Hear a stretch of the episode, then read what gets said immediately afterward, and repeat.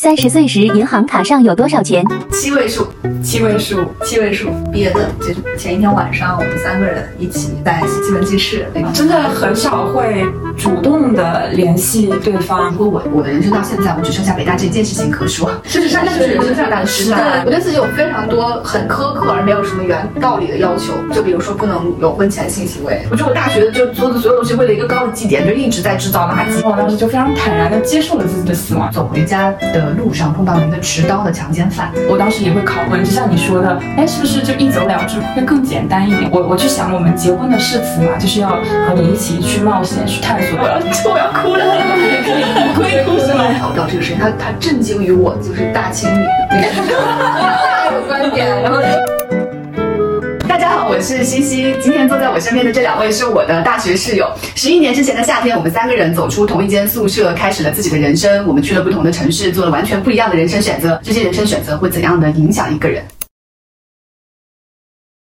姓名：西西，佳佳，适中，年龄：三十二、三十三、三十三。大学：北京大学。北京大学，北京大学专业文科实验班转新闻方向，理科实验班转嗯政治哲学经济方向，法学院转中文系。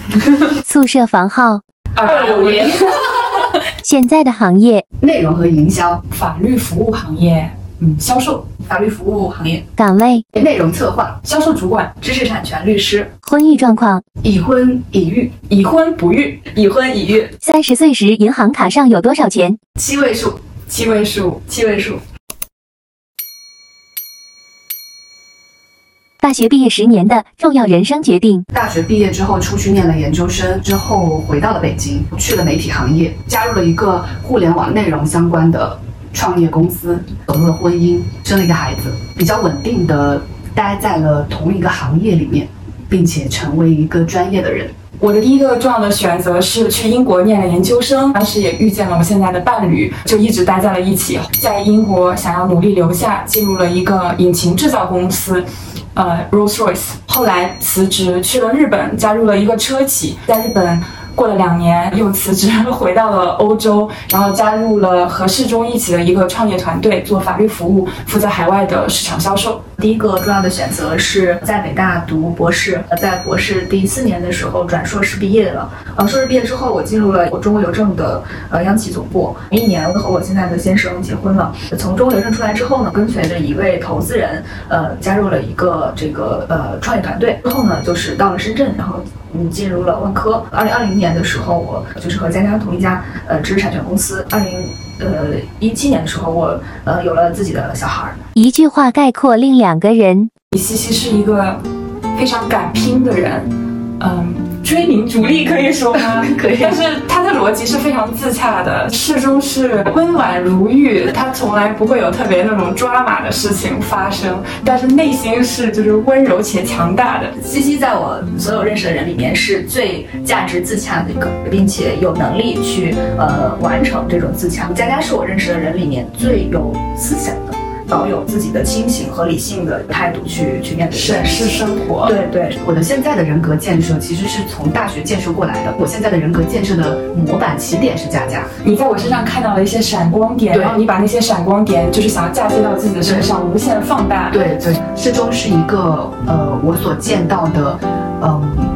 高学历人群里面最善良的那种人，那种非常善良的精英，其实就是这个社会可以依靠的，就是最稳定的那批人。印象最深的三人同框，毕业的就是前一天晚上，我们三个人一起在西门记事，坐在那个街边小小凳子上面拿着鸡翅。那感当时的感觉是，好像明天还会这样，就并没有一个明显的，就是啊要要要要三。回想起来，大学里面最宝贵的是，竟然还有。这么多人可以跟我讨论一些我现在无法和别人讨论的事情，不管是学科类的、学术类的、书本类的，彼此可以对话的这种能力。因为大学对我来说真的很重要，就是成为一个成年人的开始。因为我大学之前的人生只有一个目标是考大学，所以我第一次走入宿舍。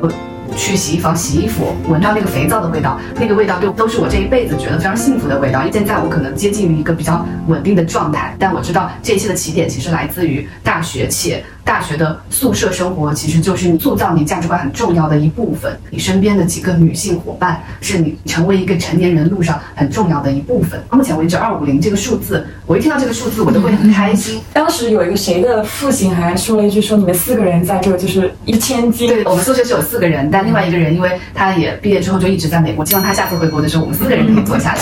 你们这十年维持着什么样的感情？只能说君子之交淡如水啊，真的很少会。主动的联系对方，因为确实生活开始没有了交集，我们会彼此告知非常重要的人生决定，有的是非常惊就令人惊讶的，但我们在没有任何交集的情况下，其实。马上能接受，对，马上能进入到对方的语境，就是这个东西支撑着我，就这些年一直在做非常惊悚的决定。嗯，你知道，就是世界上有几个人，他其实会你第一秒就懂你为什么会做这个决定。嗯，所以你不用特别害怕。这十年大家的联系是没有那么高频，重要的人生的节点上面，我会彼此有一个信息的同步。有了男朋友或者要结婚的时候，我需要带着他跟琪琪见面；，人家把男朋友带回国的时候，也要跟我们见面。我们对于这种呃来自呃彼此的肯定是有需求的。我会在做一个事情的时候，会去想。如果是你们，你们是怎么样做的？你们会不会恐惧？如果呃，我觉得嗯，你们也是，就不会呃很 care 什么的，那我就会更有勇气一些。嗯，我觉得大学的朋友对我来说跟大学教育是一样的。大学教育，我觉得它的本质是我学到了一些我一辈子都无法直接用上，但会我影响我一辈子的东西。大学朋友对我来说就是呃，我这辈子可能在无法就是在日常交往中非常密切，但它会影响我一辈子的人。多远的距离它没有那么重要，重要的是我们在非常重要的价值观成型的时候是站在一起的。他非常理解你。你是如何成为你的？上北大的好处。它给我带来了一个自信的源头。在你生活中遇到一些困难的事情的时候，说嗯，北大我都考得上，这个我大概也搞得定。或者说，当你觉得呃你不如这个人的时候，呃，你会觉得说我可以的，嗯，因为我做过很难的事情。第二个的话，我觉得是它是我的很多价值观就是思维模式的起点，对于理性崇尚的这种底层的东西，对它建构起来了，也是我未来就是十年看世界的眼光的来处。我特别同意适中后面的这个，就是带来看世界的。我感觉北大给我的是像看这个世界不同的。Lens 那个透镜一样，这个世界可以用经济学家的视角看，也可以用政治的视角看，也可以用哲学的视角看。这个时候你会发现，大家观点的不同，它的源头可能只是因为视角的不同和哲学基点的不同。我们学院一开始是没有专业的，大家可以选自己感兴趣的课，但是最后都要固定一个方向。那大家都是要为这个选择负责的。我们开始意识到，作为一个成年人，要为自己的这个选择负责，它很可能直接或间接的影响了你未来的走向。我觉得在北大看到的这些老师上过的这些课，它不是一个马上能立竿见影的东西。嗯嗯，但它好像会变成你人生的一块磁铁。因为我们的人生都是在一个平静大海上没有坐标的一艘船，但因为在北大的这个东西，我好像建立了一块磁铁。这块磁铁是在遥远的海岸线上，让我的船能慢慢慢的往那个方向去开。当时我感觉到的好是非常非常浅的，就写在简历上。对，我也想去去找工作，包括现在我还享受这种好处，是我去见客户的时候，我们是校友，这些好处是稍纵即逝的。我反而是觉得，就是那块磁铁对我来说是很重要的。上北大的坏处。我变得太看得起我自己，这种高估，一个是自己会对自己很苛刻，另外一个是变得非常的傲慢。年轻的时候没有付出太太大的代价，却得到了世俗意义上的成功的人的通病。像我刚才说的，和自己的平庸，在可能大一的下学期就达到了和解，因为我见到了很多优秀的人。但是其他人对我的预期，比如说我的父母、我的亲人，他们对我的预期依然是和北大就是匹配的。那我就要不停的。试图降低别人对我的预期，让他们不要那么高看我。北大人最最要面临的东西，其实就是，如果我我的人生到现在，我只剩下北大这件事情可说，事实上那就是人生最大的失败。成功的那一下，可能你会觉得很快乐，但它也一定会是一个陷阱啊。当你在非常年轻的时候得到了很多的东西的时候，那就意味着你以后的人生可能很可能只能往下走。如果重来一次，会怎么度过大学？我没有特别主动的去向别人表达我对他的爱，这是其实我的一个人生遗憾。嗯一定要谈恋爱。中国的教育还是把大部分的时间都花在了就是教育你如何学数学上面，可是人生后面。你用到数学的场合，比你相亲的场合可能要少很多很多，但是我们却没有一个建立一个自己的择偶标准和体系。我们的择偶标准都是这种不成型的泛滥的影视剧来散播给你的，而我觉得一定要通过自己的恋爱经历来判断。我经常会和我的妹妹，她们就是年轻一些的说，最好可以开始早恋。所以你家里对你的要求是大学都不能谈恋爱？我说我自己对我自己的要求，这就很荒谬了。我对自己有非常多很苛刻而没有什么原道理的要求，就比如说不能。有婚前性行为，就是我记得印象特别深。西西在那个这里跟我聊到这个事情，他他震惊于我就是大清理那个。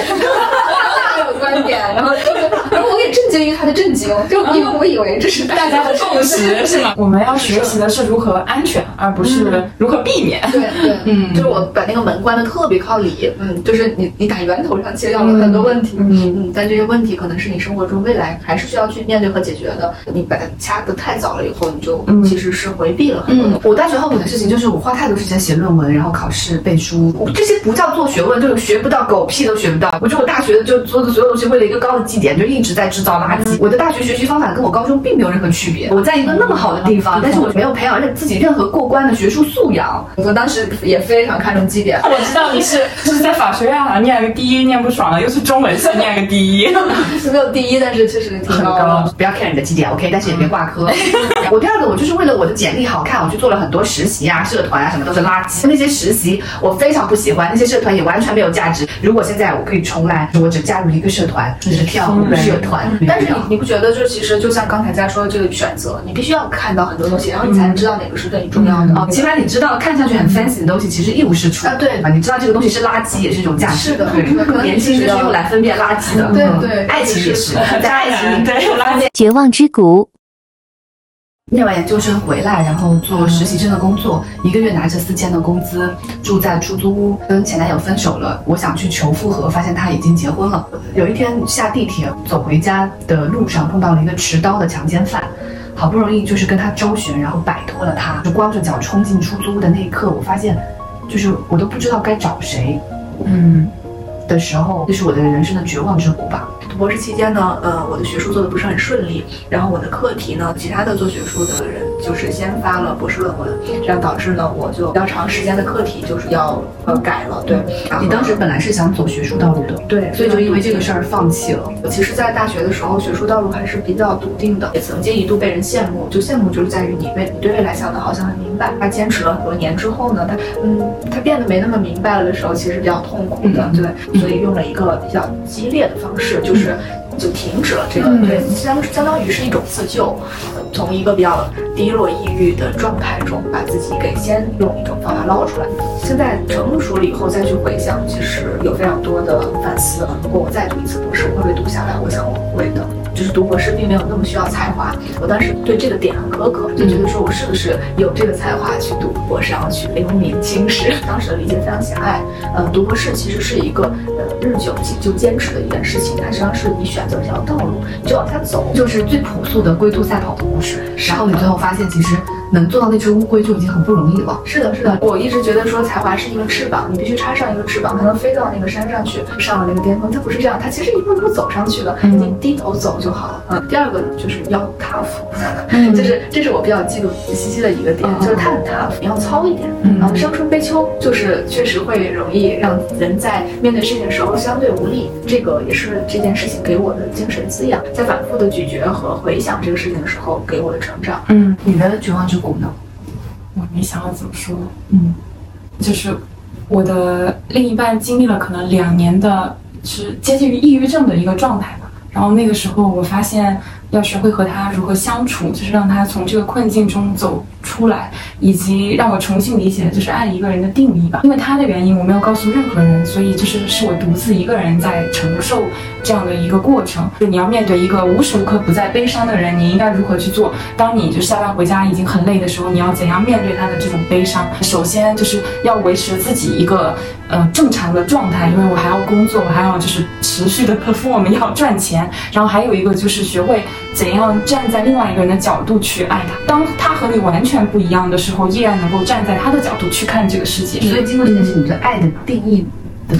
我以前大学的时候可能有跟你讨论过，我觉得人类对于亲情、爱情和友情的划分是非常为了方便而为之的。因为在我的眼里，我和每一个人的关系都独一无二。这可能是后来交朋友越来越精简，是因为我可能没有能力维持一千一千五百分独一无二的感情。就我和你的友情和我和你的友情又完全不一样，我会细心的体味它其中的差别。甚至我和异性的关系，就有些是。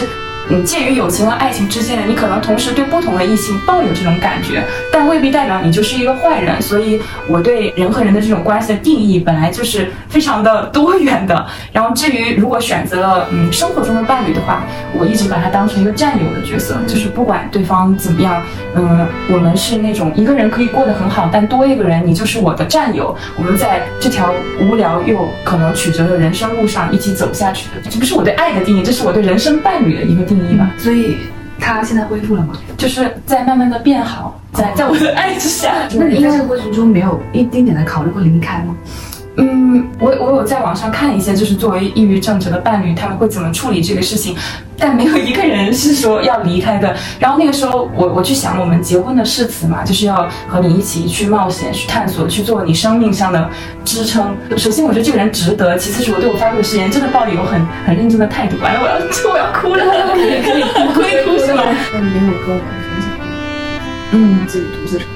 我经常是那种遇到一些挫折，我会把它熬熬熬，然后熬成一锅粥，把它喝进去，然后后面我再去和别人分享的时候，其实是已经处在一个走出来的状态了。因为我觉得，呃，人能够解决问题的时长只有自己，呃，能够帮你做决定的时长也只有你自己。然后那个时候，可能即使你分享给朋友，是可以得到一些安慰，但这种慰藉对我来说意义不大。我当时也会拷问，就像你说的，哎，是不是就一走了之会更简单一点？我为什么要遭？遭这个罪，其实扩大化来讲一点，遇到不合适的伴侣，那为什么不走呢？但是，嗯，我我我在我的伴侣身上看到了是不可替代的价值吧，就是灵魂伴侣。我觉得价值观是一个排序题，就是什么对你是最重要的，然后再是其次是什么，但不代表排在后面的不重要，只是说你没有那么幸运可以获得一切，你必须要。要让自己在心里面排序。那么这个人他虽然有抑郁症，但是他可能那那个排的很高，对，所以我不能说 OK 这个人呃 tick three boxes 然后就可以，然后后面那个人两个怎么怎么就不能这样。我觉得这样的生活是很奢侈的，这样的选择也不会时时刻刻出现。嗯，觉得在就是长大的过程中，呃，我自己感受到的一个课题就是，嗯，我们在遇到问题的时候，我们更多的用呃就是解决这个问题，而不是换一下的这样的方式去去面对面对人生的问题。嗯，我觉得年轻的时候真的是你什么都可以换，就是男朋友不好就换一个男朋友，就是专业不好不喜欢就换一个专业。就回到你刚刚说的那个，有谁一开始想做乌龟呢？嗯嗯，就不存在一开始就想做乌龟的人，都是放弃过，然后回过头来看才知道，哦，原来沿着一条路慢慢的走，这就是最好的方法。没关系，因为我们的人生还很长，接下来五十年沿着一条路走，我总能走到，对吧？就是，而且其实这条路就是你走就得了，你不必在意，就是看你走的人。我是一个什么态度？对，是的，我们其实每个人不过活八九十岁，这条路如果我觉得我走一遍值了，就像一首歌一样，没有人会。在在意音乐的最后那两个音节，整首音乐就是一个享受的过程。人生就像这首歌一样，然后我听到的乐曲和别人听到的、看到的不一样，都没有关系。嗯，人生巅峰。我觉得我的巅峰时刻是考上北大的那一刻。呃，就是你你再想想，再想想，就很失败了。对于每个人北大人来说，他确实一直以来最的大的一个最自我的要求，就是你不能让这个点成为你的就是最高点，一定要更好，一定要超越它。我们当时军训的时候有一个口令：今天我为母校骄傲，明天母校为我自豪。在毕业之后的非常多年以来，我的特别大的感受就是，嗯，我们真的。太难让母校为我们自豪了，因为嗯，百年沧桑，就是北大他什么都呃已经都见过，所以说呃承认这一点，或者说嗯接受，就是嗯可能我们要一生都。就是沐浴在北大的光辉和硬币之下，有呃时时就是回想着一些当时大学时候种在我们心里的火种，成为我们未来的这个精神滋养。接受这一点本身是我的一个课题。这样说，其实我觉得反而是一种勇敢。嗯，是我的，是的，承认的是我的勇敢。对，嗯，考大学之前，我整个人生我很不喜欢，我人生里面只有一个目标。考上大学之后呢，我踏上了一条建设自我的路，下了来北京的火车，我看到北京的高楼大厦，看到阳光晒到上面反光，然后再反。到我的眼睛里，我坐在出租车里，我觉得我的人生要打开了。十五年过去了，我人生并没有打开。我是一个非常普通的人，我没有建设任何事业，我也没有办法让母校为我自豪。那我只能对自己说，我的自我建立的无比的强大。这个无比的强大。放在人类当中，它只是非常普通的一颗自我。可是跟十五年前刚下火车的那个自我相比，我好喜欢现在的这个自我。他很知道自己要干什么，他也相信自己所相信的，知道什么是对的，什么是错的。我希望我的人生巅峰慢点来，它可能发生在我七十岁、八十岁，我是一个就是精力充沛的老太太，也许可能我的人生巅峰就是我死前的那一秒钟，死后就是生理上的大脑还是有活跃度的，在死前我可能在脑子里会播放我这一生，我会觉得。我再想到我二零零七年下了北京的那个火车，到现在，我会觉得我的这趟自我建设之旅就是我非常喜欢。如果有机会的话，我可以再来一趟。我我经常会想，我生理死亡之后，我脑子里在想什么？我觉得那个那个时刻，其实才是。最终你如何看待你的一生？嗯嗯，不因虚度年华而悔恨，不因碌碌无为而羞耻。对，前阵子我做了一个梦，然后那个梦上我要死了，然后当时我躺在那个床上，我脑子里就闪闪过了三个字，就说就行吧，就还行吧。然后我当时就非常坦然的接受了自己的死亡，就我的人生截止到目前这一天为止，我已经打造了一个我满意的自我，看到了一些我想看的风景，我也觉得对自己遗憾。对对对，我就对自己现在蛮好的，将来如果有机会，我就把它弄得更好一点。虽然我。我是绝对不想再来走一遭的，我觉得人生没有什么好可走的。但是既然我来了，我就好好的走。我是比较同意，就是佛家说的，就是万物皆苦。我巅峰时刻就是我梦里说还行吧的时候。